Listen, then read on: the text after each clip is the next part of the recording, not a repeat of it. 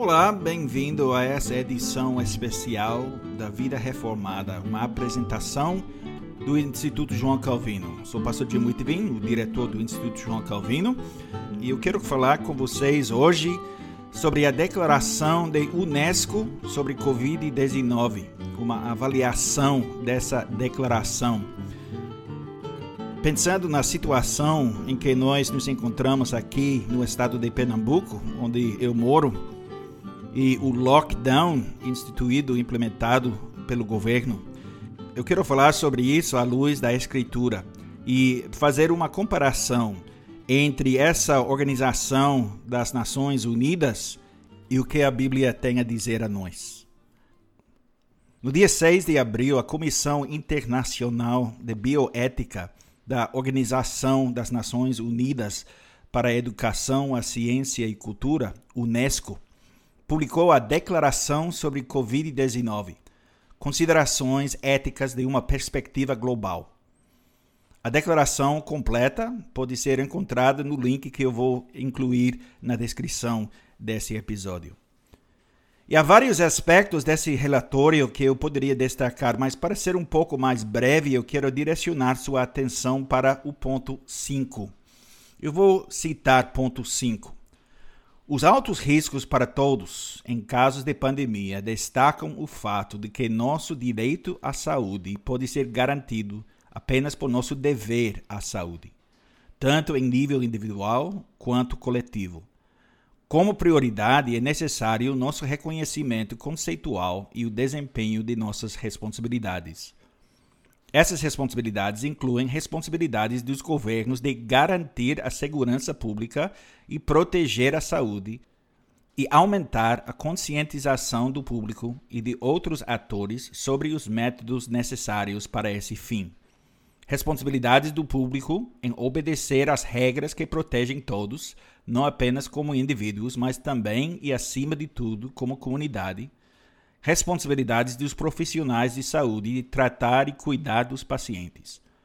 Como exemplo, o reconhecimento de suas responsabilidades é o de lidar com as restrições de liberdade, por exemplo, distanciamento físico, o que não significa o isolamento social de um indivíduo, nem o distanciamento do relacionamento social, mas uma expressão do dever de manter uma distância física adequada nas atividades sociais, a fim de evitar a propagação de uma doença contagiosa.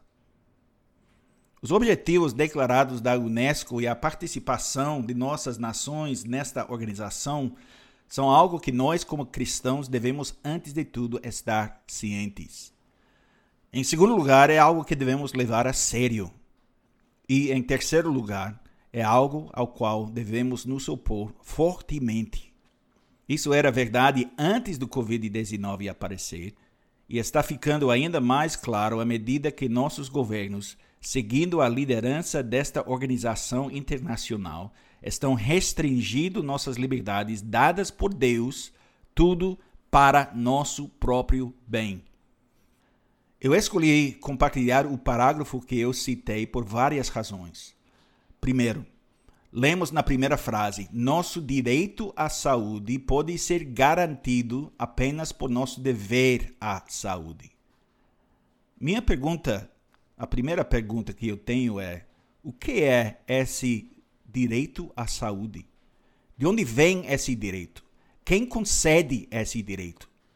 E a pessoa, a organização ou o governo que concede esse direito, entre aspas, realmente tem algum controle sobre ele? Se eu tenho o direito à saúde, o que significa quando fico doente?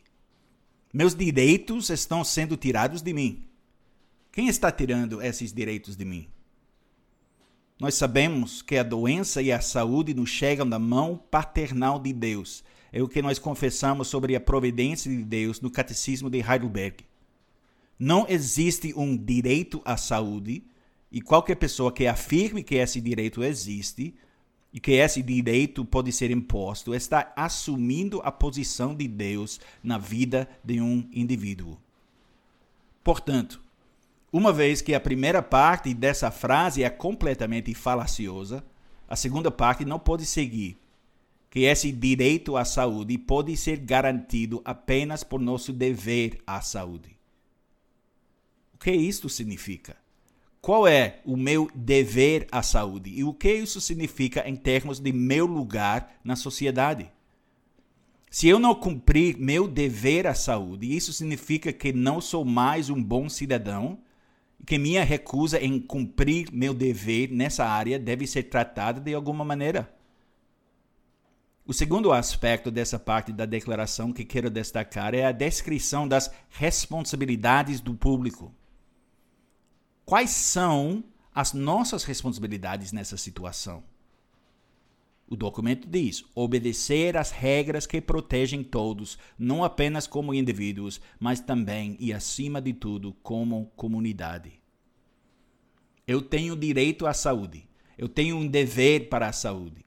Esse dever significa responsabilidade. Essa responsabilidade é obedecer às regras para o meu próprio bem, que é decidido por quem? E para o bem da comunidade que é definido por quem? Encoberto nessas frases altruístas é uma afirmação que se torna ainda mais perturbadora quando esclarecida nas seguintes frases.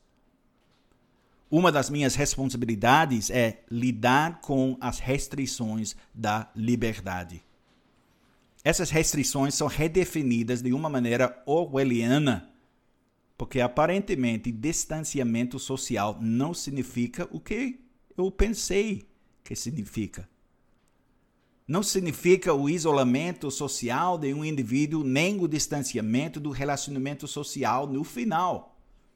Embora todos atualmente sofrendo de solidão e falta de interação social genuína ou comunhão possam discordar, não é apenas uma expressão do dever de manter uma distância física adequada nas atividades sociais, a fim de evitar a propagação de uma doença contagiosa.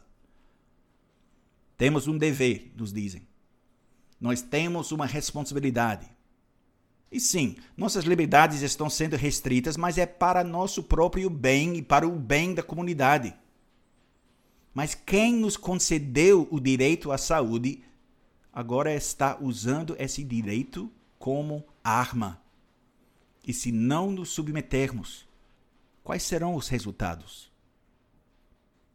Quando a sociedade esquece de Deus, coloca outras coisas no lugar de Deus. Olha para essas outras coisas, coisas criadas, organizações, instituições, autoridades, como o Deus que concede direitos quem os retira, quem sabe o que é melhor para nós, quem deve ser obedecido. O Deus a quem devemos sacrificar pelo bem comum. A agenda está sendo comunicada e aplicada usando frases atraentes que apelam ao nosso desejo de coisas boas: paz, harmonia, boa saúde, comunidade e justiça. Mas esses conceitos estão sendo distorcidos e abusados e precisamos estar muito conscientes disso e permanecer firmes no fundamento da verdade da palavra de Deus.